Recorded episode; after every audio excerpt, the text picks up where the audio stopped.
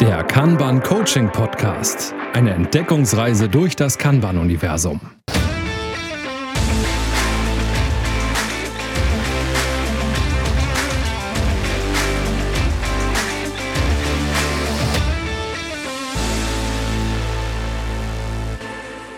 Moin Moin und herzlich willkommen zur heutigen Folge. Ja, auch von mir ein herzliches Willkommen. Heute soll es bei den Praktiken um die VIP-Limits gehen. Die sind heute bei uns im Fokus.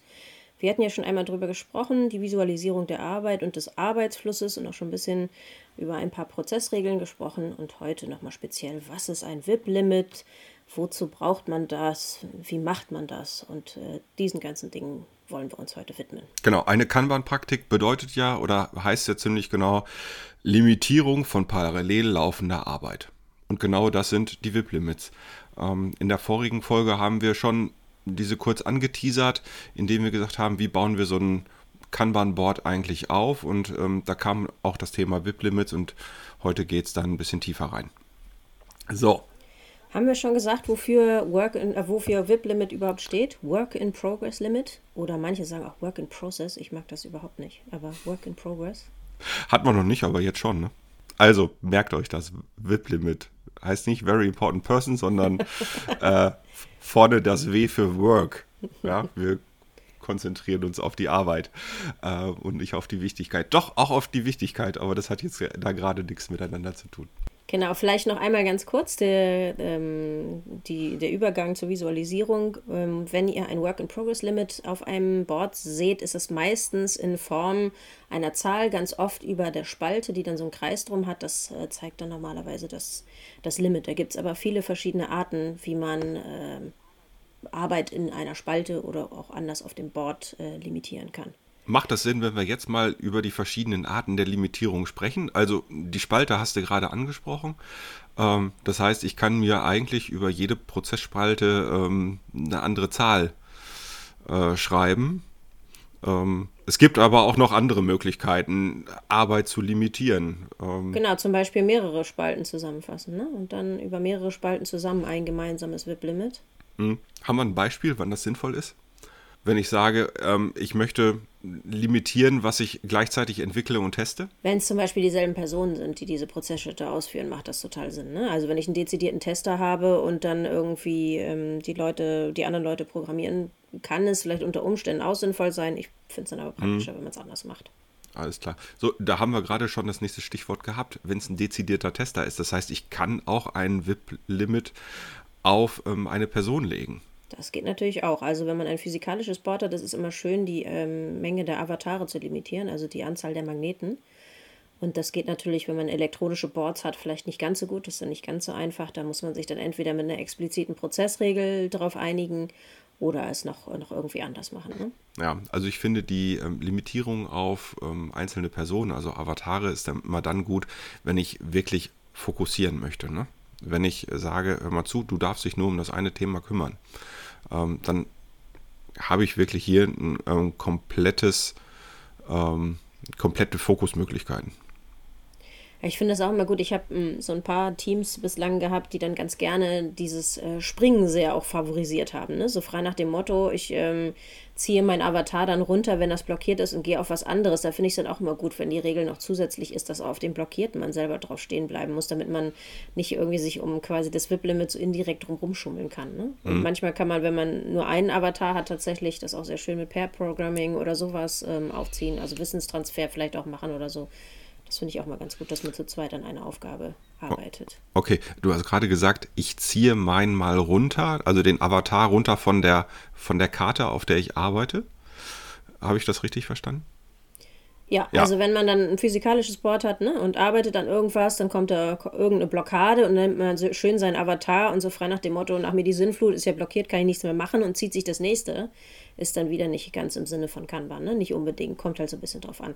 Also wenn man sehr viele externe Abhängigkeiten hat zu dem Moment, dann macht es natürlich auch nicht Sinn, mit einem ganz kleinen Work-in-Progress-Limit zu arbeiten und dann irgendwie ja, ständig die Schmerzen dort ertragen zu müssen, aber irgendwann muss man vielleicht dahin kommen, die Prozesse ein bisschen zu verbessern, dass man vielleicht nicht so viele Abhängigkeiten hat oder nur die allernötigsten behält oder so. Mhm. Jetzt haben wir du hast gerade gesagt, dass man nicht so viele Work-in-Progress-Limits hat, ähm, beziehungsweise nicht so niedrige im Zweifelsfall. Ähm, können wir ja gleich nochmal drauf gehen. Aber äh, welche Möglichkeiten gibt es noch ähm, der Limitierung? Also wir hatten gerade die Spalten, wir hatten ähm, die einzelnen Personen. Ähm, ganz spannend ist auch eine, oder andersrum, macht es Sinn, Swimlanes beispielsweise äh, zu limitieren, also dort einen VIP reinzusetzen? Tja, wann macht denn das Sinn? Gute Frage. Deswegen, deswegen frage ich ja dich.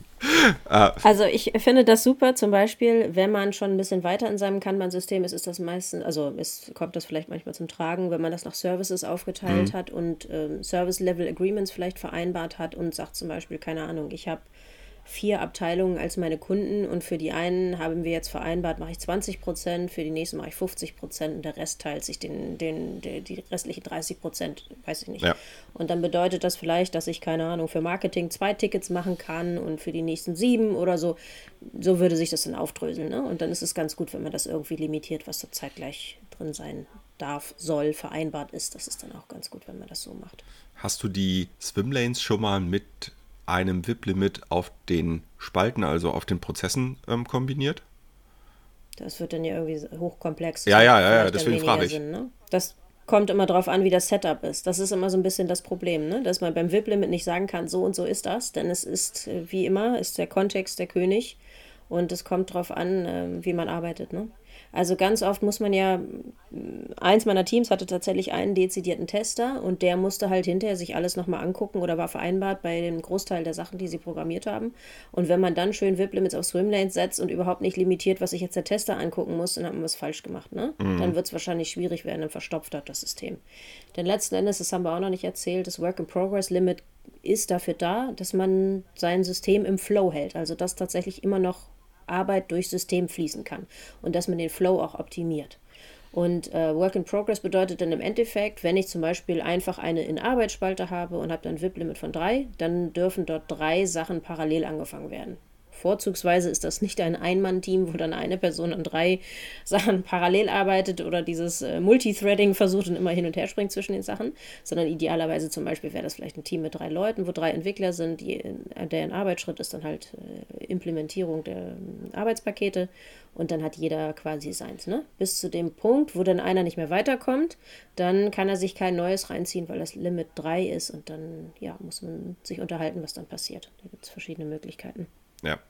Der nächste Teil war eigentlich ähm, wirklich die Frage, ähm, wenn ich ein Team von drei oder fünf Entwicklern habe, ähm, wie fange ich denn an? Fange ich mit möglichst hohen Limit, äh, VIP-Limits an? Ähm, oder fange ich mit niedrigem VIP-Limit an? Worauf achte ich, wenn ich so ein, ein System erstelle? Also zum einen natürlich, ich habe den Kunden im Fokus, ähm, sieh zu, dass ich da eine vernünftige Durchlaufzeit bekomme, also Dinge fertigstelle. Ich mag das total gerne am Anfang den Teams das fast selbst zu überlassen. Das ist natürlich in gewisser Weise eine Falle, wobei das keine Gemeinheit sein soll, sondern ich mag das, dass die Menschen selber ein Gefühl dafür entwickeln, was gut funktioniert und was nicht. Und ich kenne das ganz oft, dann hat man ein Team von fünf Leuten, dann sagen sie sofort, ja, ach, das VIP-Limit ist dann ja, keine Ahnung, 18 oder 20 oder weiß ich was. Das klingt erstmal total bescheuert, ist es in gewisser Weise auch. Aber das ist dann erstmal so dieses, naja, ich habe ja immer total viel ich an dieses und jenes und dann rechnen die da halt hoch. Und das ist dann nicht flow-basiert, sondern quasi ähm, so ähm, gestrickt, dass ich selber meine Komfortzone nicht verlassen muss. Ne? Und in gewisser Weise den, äh, den aktuellen Arbeitsmodus gar nicht verändern brauche ja, schön Status beibehalten, nichts verändern, ähm, Verbesserungen unerwünscht an der Stelle. Ne? Ja, so würde ich es gar nicht sagen. Das ist ja auch so ein bisschen so, das, was man noch nicht kennt, das kann man auch nicht wissen. Das ist ja auch total okay. Denn, ne? Das ist der erste Schritt ganz gut. Meistens mache ich das dann, wenn das Wirklimit tatsächlich als erste Schätzung wirklich so hoch gewählt wird, dass ich versuche, die, äh, das Team zu überzeugen, dass wir ein bisschen ambitionierter rangehen. Allerdings, wenn die dann sagen, ja, ist ja total cool, wir wollten schon immer Wissenstransfer und wir sind zu dritt, lass uns mal VIP-Limit 1 machen und so, dann bitte ich die auch mal für den Anfang. Das ist total cool, dass sie so motiviert sind, aber dass wir doch ein bisschen höher anfangen und dann gucken. Und es kann ja mhm. sein, dass sie es tatsächlich erreichen, dass sie dann wirklich immer zusammenarbeiten und einer ist mehr oder weniger das Backup und dann macht man wirklich nur ein VIP-Limit von 1. Kann sein, dass sie da hinkommen. Allerdings ist es halt aus, aus Change-Sicht, also aus, aus Veränderungssicht auch gut, sich am Anfang die Ziele gut erreichbar zu stecken und nicht gleich in so ein Frustpotenzial reinzulaufen. Und in der Regel ist die Organisation ja noch nicht hyperagil und nur dieses eine Team nicht. Und dann kommt man mit einem Wippel mit, mit eins, bei drei Leuten in der Regel nicht sehr weit. Nur als Beispiel. Das ist vielleicht auch ein bisschen übertrieben, aber am Anfang ist es ein ganz gutes Mittelmaß und dann tastet man sich immer weiter ran, wie eigentlich die eigene Kapazität ist. Und darum geht es ja auch, die Kapazität ähm, zu berücksichtigen und dann den Demand, also das, was von dir verlangt wird, quasi da auszubalancieren, dass nur so viel ins System reinkommt, wie man auch wirklich schaffen kann. Ne? Und darum geht es ja auch. Und da ähm, wirken viele Dinge zusammen. Da muss man mhm. sich ein bisschen auskennen, um dann da ein gutes Gefühl für zu kriegen, machen wir gerade das Richtige, was muss man messen, um rauszufinden, ob das funktioniert, was wir da gerade tun und so. Das ist dann ein bisschen schwieriger. Mhm. Aber deswegen mm, ist es mir nicht so wichtig, wenn ein Team gerade neu anfängt mit Kanban, genau das exakte, perfekte WIP-Limit rauszufinden. Das würde ja auch dem Gedanken Start Where You Are, also da anzufangen, wo man gerade ist, irgendwie völlig äh, entgegensprechen. Ne? Man, muss sich, man muss ein bisschen was rausfinden und äh, Daten sammeln, um zu sehen wo man ja. steht und was funktioniert. Letztendlich sind wir hier bei einem lernenden System. Also und ähm, genau dieses Lernen ist hier der Fokus, glaube ich. Dann tatsächlich zu lernen, was ist denn ähm, eine, ein guter Wert, mit dem ich ähm, wirklich einen guten Output hinbekomme und einen stetigen Flow hinbekomme. Ähm, letztendlich kommt es darauf an.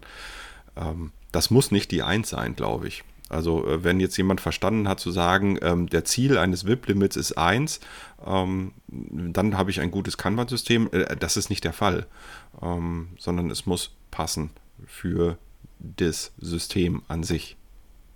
Obwohl ich glaube, sehr krasse Evangelisten, die mögen diesen Single-Piece-Flow. Deswegen, also den, dass man ein Arbeitspaket durch den Prozess fließen lässt. Deswegen würde ich nicht sagen, das ist nicht das Ziel, aber es ist natürlich in der Praxis meistens nicht machbar, sagen wir es mal so. Ne? Ja, die Frage ist ja, an welcher Stelle habe ich das WIP-Limit gesetzt? Also, ähm, wenn ich das auf eine Spalte setze ähm, oder eben in die Swimlane, da kommt es ja noch drauf an. Also, ähm, das ist, äh, glaube ich, schon sehr Definitionssache. Ähm, auch von der, von der Größe der, der Leute, ne? also, also von der Größe des Teams. Ähm, da muss es nicht zwangsläufig die Eins sein. Also. Da fällt mir noch ein, das hast du quasi gerade indirekt gesagt, dass man natürlich auch noch die Art der Arbeit äh, begrenzen kann. Ne? Und man dieses, dieses übergreifende VIP-Limit ist auch noch, ähm, hat den Spezialnamen Convip, so heißt das. Mhm. Also da gibt es wirklich viele Möglichkeiten. Ne? Wenn man anfängt, ist da vielleicht ein bisschen schwierig, sich da zurechtzufinden im Dschungel der Möglichkeiten. Ja, so jetzt haben wir, glaube ich, schon ganz gut besprochen, welche Arten von WIP-Limits ich setzen kann, also an welchen Stellen. Ähm, was tue ich denn, wenn sich die Leute so ziemlich an alles halten, nur nicht an die Zahlen, die da überspalten ähm, oder Avatare hängen? Also was tue ich letztendlich, wenn mein Team sich nicht an die WIP-Limits hält? Ich musste gerade bei dem Spruch daran denken, die Menschen sind ja eigentlich ganz nett, aber die Leute. Genau. Nee, es ist sehr lustig, ja. naja, also ich sag mal so, ne? Äh, eigentlich ist es schön, wenn du jetzt von meinem Team redest und ich bin dann vielleicht ein Entwicklerkollege und die anderen Entwickler halten sich nicht dran, dass man sich gegenseitig da auch drauf hinweist, ne? Und es gibt ja auch vielleicht Fälle, wo das WIP-Limit tatsächlich gesprengt werden muss oder wo es okay ist, das zu sprengen. Und da muss man dann aber irgendwie transparent sein und mit, miteinander drüber sprechen, finde ich immer ganz gut. Ich mag das gerne im Daily Kanban, also im Daily Stand-up, wie auch immer ihr das nennen mögt, einfach drüber zu sprechen, ne, was da gerade los ist. Und ähm, zum Beispiel gibt es den Fall, wenn was auf die sogenannte schöne Fastlane kommt, also etwas, was wirklich aus dringenden Gründen schneller sein muss als all die anderen Sachen, dann darf natürlich das WIP-Limit sofort gesprengt werden. Da braucht dann auch nicht viel Diskussion sein. Hauptsache, man hat sich darauf geeinigt, in welchen Fällen das zutrifft. Ne? Also ist der CEO-Joker tatsächlich ein Fastlane-Ticket oder muss man das anders behandeln? Oder äh, geht es jetzt hier gerade wieder mal um den ganz berühmt-berüchtigten Server, der nicht äh, läuft und äh, das ganze Business liegt lahm? Ne? Und da ist natürlich klar, dass es sofort das WIP-Limit sprengen darf. Bei anderen Sachen, wenn sehr viele Abhängigkeiten sind und sehr viele Blockaden, finde ich es auch immer noch mal gut, wirklich über alle Blockaden noch mal zu sprechen in dem Moment, um zu gucken, ist das wirklich noch blockiert? Kann ich vielleicht da was tun? Muss ich mit der Abteilung sprechen, da vielleicht was zuarbeiten und versuche lieber erstmal ein paar Blockaden zu lösen? Oder ist das alles extern außerhalb unseres Einflussbereichs und dann muss man auch sagen, na gut, jetzt haben wir hier ein Deadlock, bevor jetzt keiner arbeitet, das wäre auch nicht sinnvoll, ziehen wir halt eins rein und müssen mal gucken, ob das WIP-Limit so überhaupt passt. Oder keine Ahnung, ob wir uns bei den externen Firmen noch andere Leute suchen, weil die, keine Ahnung, nicht termingerecht liefern. Egal, also kann immer sein. Das ist dann vielleicht ein Punkt, wo man mal über Prozessverbesserungen nachdenken muss. Das heißt also auch, wenn ich etwas auf blockiert stelle, wäre es eine Möglichkeit, hier ein VIP-Limit quasi reinzusetzen. Also ich will nicht mehr als fünf Tickets im blockiert stehen haben. Könnt, wäre ja möglich, ähm, um da so eine, so eine Wellenbewegung nicht aufzubauen. Wenn die jetzt plötzlich alle wieder reinkommen, dann wird sich mein Backlog dadurch ja zumindest erhöhen. Ja, oder noch schlimmer, ne? In Progress sind plötzlich dann irgendwie nochmal fünf ja. neue, weil die ne, von, von diesem Blockiert da reingegangen sind. Deswegen bin ich auch kein so großer Fan von diesen Blockiert- oder On-Hold-Parkplätzen. Ne? In Jira wird der Status ganz oft On-Hold genannt. Also es ist ja. irgendwie eine Blockade drin, es kann gar nicht weitergearbeitet werden. Ich mag diese Parkplätze nicht. Die haben halt genau diese beiden Effekte. Einmal kann dann plötzlich irgendwie so ein Boom passieren und alle Blockaden werden auf einmal gelöst und dann, wer nimmt denn diese Tickets? Die Leute haben ja alle wieder was Neues angefangen. Ne? Was gilt denn dann?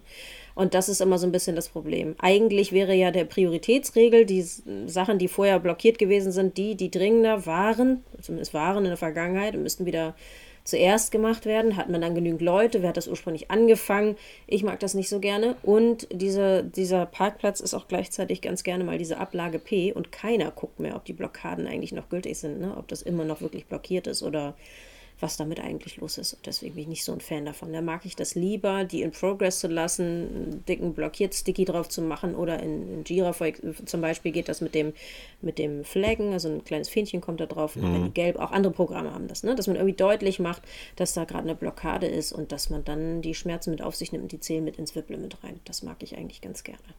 Ja, kann ich nachvollziehen. Ähm wenn ich so eine Blockade-Ecke habe, die wird dann sehr administrationslastig. Ja. Ja. Und äh, da muss man dann gucken, ob man, ob das zu den internen Prozessen passt. Letztendlich auch das. Und auch zu den internen Rollenaufteilungen etc. pp. Aber ähm, das ist dann schon sehr administrationslastig. Ähm, prima. Ähm, was haben wir denn noch zu den VIP-Limits? Habt ihr sie verstanden? Wenn ja, schickt uns, schickt uns mal, ruft mal eine. Kurz durch. genau, ruft mal kurz durch. Ihr könnt das bei Twitter machen mit Kanbanauten und äh, tut das auch gerne, äh, wenn ihr es äh, nicht verstanden habt. Also äh, euer Feedback ist uns da echt wichtig. Und äh, hier schon mal ein Dank ähm, auch an das bisher äh, gesendete Feedback. Das war, war echt super. Danke. Und meldet euch wirklich gerne. Wir sind heute viel gesprungen, wenn wir das nochmal mehr verdeutlichen sollen, wofür das WIP-Limit ist. Ne? Ansonsten Ansonsten kommen wir bestimmt im Punkt Steuerung und Messung des Arbeitsflusses, wenn wir da drin, drüber sprechen, bestimmt nochmal auf die WIP-Limits zu sprechen, weil das alles irgendwie zusammenhängt. Frei nach Douglas Adams, everything is connected, alles hängt zusammen. Ähm, Steuerung und Messung ist natürlich auch dafür, da rauszufinden, greift das WIP-Limit in, in der Art, wie ich es möchte, habe ich den Flow, den ich will, muss ich das anpassen und so weiter. Also freut euch schon auf eine der nächsten Folgen. Ähm, in der nächsten Folge geht es aber dann äh, nicht um Steuerung und Messung. Ähm, da gucken wir uns mal die ganzen äh, Kanban-Meetings an. Was haben, was haben wir da so an, an Meetings und äh, sprechen mal über die einzelnen Bereiche.